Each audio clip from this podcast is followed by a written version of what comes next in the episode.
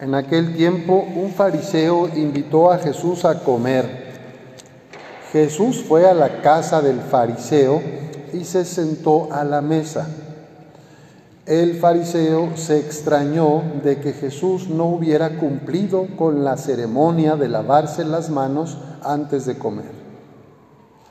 Pero el Señor le dijo, ustedes, los fariseos, limpian el exterior del vaso y del plato, en cambio el interior de ustedes está lleno de robos y maldad. Insensatos, ¿acaso el que hizo lo exterior no hizo también lo interior? Den más bien limosna de lo que tienen y todo lo de ustedes quedará limpio.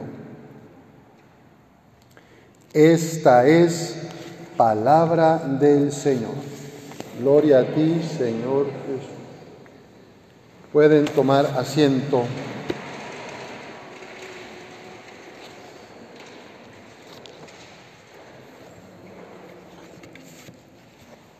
Este texto del Evangelio de San Lucas nos habla del encuentro de Jesús con un fariseo.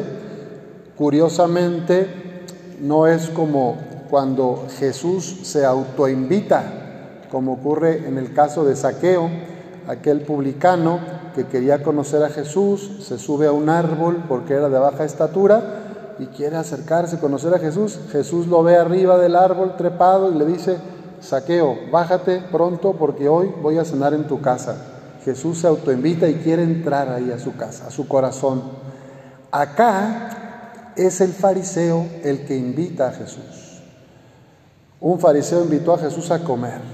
Y Jesús dijo, ok, vamos a ver qué tal, vamos a platicar, a conocer a su familia, vamos a ver cómo está su situación, ¿verdad? Cómo podemos escuchar, ayudar, pues simplemente conocerse y tener un momento de convivencia. Y resulta que el fariseo se extrañó de que Jesús no hubiera cumplido con la ceremonia de lavarse las manos antes de comer todas las abluciones y ritos que tienen por el Levítico. Si tú vas al Evangelio, al, Antiguo Testamento en el Levítico, vas a encontrar una serie de normas de purificación. Y ahí hay muchas cosas que se dicen que hay que hacer, de lavar las ollas, los platos, los vasos, lavarse las manos hasta los codos, ritos externos de purificación que tenían un sentido preventivo, ¿verdad? De higiene, para no contagiarse, para no enfermarse, pero luego le dieron un sentido también ritual, religioso, como, como, si, como si la pureza de lo exterior o la limpieza de lo exterior nos hiciera mejores personas. Bueno, nadie está peleado con el orden y la limpieza, ¿verdad? Qué bueno es tener orden y limpieza en nuestra casa, en nuestra cocina, en el hogar, qué bueno. Pero Jesús va más al fondo y se da cuenta de que este hombre, como solía hacer con muchos fariseos, pues lo que le importa es la apariencia nada más, lo exterior, la imagen, el qué dirán, los respetos humanos. Hay que ir a misa, hay que darse golpes de pecho, hay que hacer esto o aquello, yo rezo esto o esto otro, y que la gente vea, ¿verdad? Que soy un hombre, que soy una mujer que va a la iglesia, que tiene devociones, pues a veces nos puede pasar, como a los fariseos, que por fuera cumplimos muy bien con los ritos que la iglesia nos pone, como este fariseo cumplía con los ritos y las leyes de purificación que le ponía el Levítico, uno de los primeros cinco libros del Antiguo Testamento. Pero ¿qué pasa? Pues que ve que él está más preocupado, Jesús ve que él está más preocupado por las cositas externas, por la imagen y la fama, que por la misericordia, que por el amor al prójimo. Entonces, con mucha facilidad, los fariseos juzgaban a los otros que no cumplían con todos los ritos y las tradiciones prescritas en el Antiguo Testamento. Y decían, estos son impuros, estos se van a condenar, aquellos no se lavan las manos, estos no se visten bien para ir a la sinagoga, con mucha facilidad criticaban. Entonces sus labios proclamaban salmos y oraciones muy bonitas, pero su corazón estaba lejos de Dios. juzgando al prójimo, condenando a los demás, señalando. Ese es el gran peligro, pues que todos tenemos, que es una incoherencia.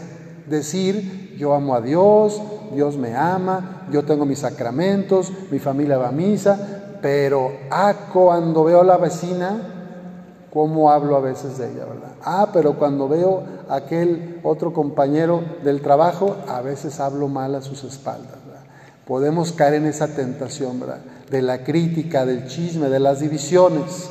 Entonces, no nos sirve de mucho, ¿verdad? Venir a misa el domingo o alguna vez entre semana, pero si allá en mi vida cotidiana estoy deseando el mal, hablando mal, juzgando a los demás que no son tan buenos como yo, etcétera etcétera, etcétera. Pues vamos a pedir hoy al Señor la gracia de ser coherentes. Es un camino de toda la vida. Algunos teólogos de los padres de la iglesia pensaban que el pecado original es precisamente la incoherencia o la falta de sincronía entre las tres potencias de la persona humana. ¿Cuáles son las tres potencias? La inteligencia, los afectos, los sentimientos y la voluntad, el hacer, la libertad. Entonces, pareciera que nos cuesta que las tres cosas vayan bien, que lo que digo y lo que pienso sean coherentes con lo que hago. Entonces algunos así describen el pecado original. Es una tendencia pues a ser incoherentes. Tengo un, como una tendencia a querer ver en los demás los errores que ellos tienen, pero no los veo en mí. O prometo hacer algo, le digo a mi mujer, te voy a llevar a cenar porque este mes es tu cumpleaños y ya toca irnos a cenar tú y yo, una cena romántica, se pasa el cumpleaños y no la llevó. O el hijo que promete, ahora sí voy a sacar buenas calificaciones, voy a estudiar y luego pues otra vez seises y siete. Esta incoherencia la vivimos todos. Ya no voy a tomar Coca-Cola o pan dulce que me encanta porque estoy subiendo de peso y ya me tengo prediabetes, pero otro mes más y sigo con la coca y las conchas y las donas. Entonces, se dan cuenta, es mi inteligencia me dice una cosa, mi inteligencia, pero mi voluntad no se alinea a lo que yo quiero. Entonces, San Pablo llega a decir, pues es que no me entiendo, porque hago el mal que no quiero y dejo de hacer el bien que quiero. Bueno, pues esta es nuestra condición humana, limitada, con algunas finitud, y de ahí la importancia de pedir al Señor la gracia que nos conceda la fuerza de ir cada vez reduciendo la brecha entre el pensar, el decir y el hacer. Que lo que digo lo haga, que lo que pienso sea coherente y si no, pues mejor no andar dando consejos de vida eterna a los demás, ¿verdad? Porque yo, es muy fácil también darle consejos a las personas, a los vecinos, pero yo no los vivo.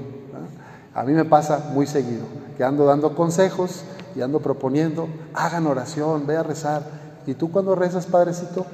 ¿Cuánto rezas al día? ¿Se dan cuenta? No, mire, vaya tal con San Juditas y hágale la promesa y póngale una vela. ¿Y, ¿y tú ya lo hiciste? ¿Te das cuenta? A veces andamos dando consejos y yo no lo estoy viviendo.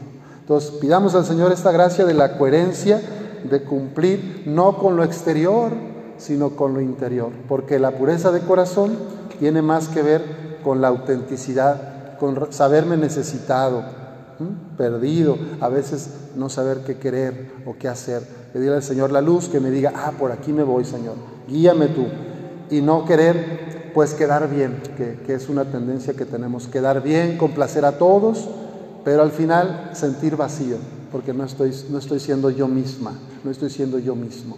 Vamos a pedir al Señor la gracia de la coherencia y que pues vayamos cada vez más venciendo al fariseo interior que todos tenemos. Todos tenemos un fariseíto interior que, que quiere, que dice una cosa, que juzga, que critica y luego hace otra. Entonces vamos a pedir a Dios que ese fariseito se vaya pues ya acabando. Así sea.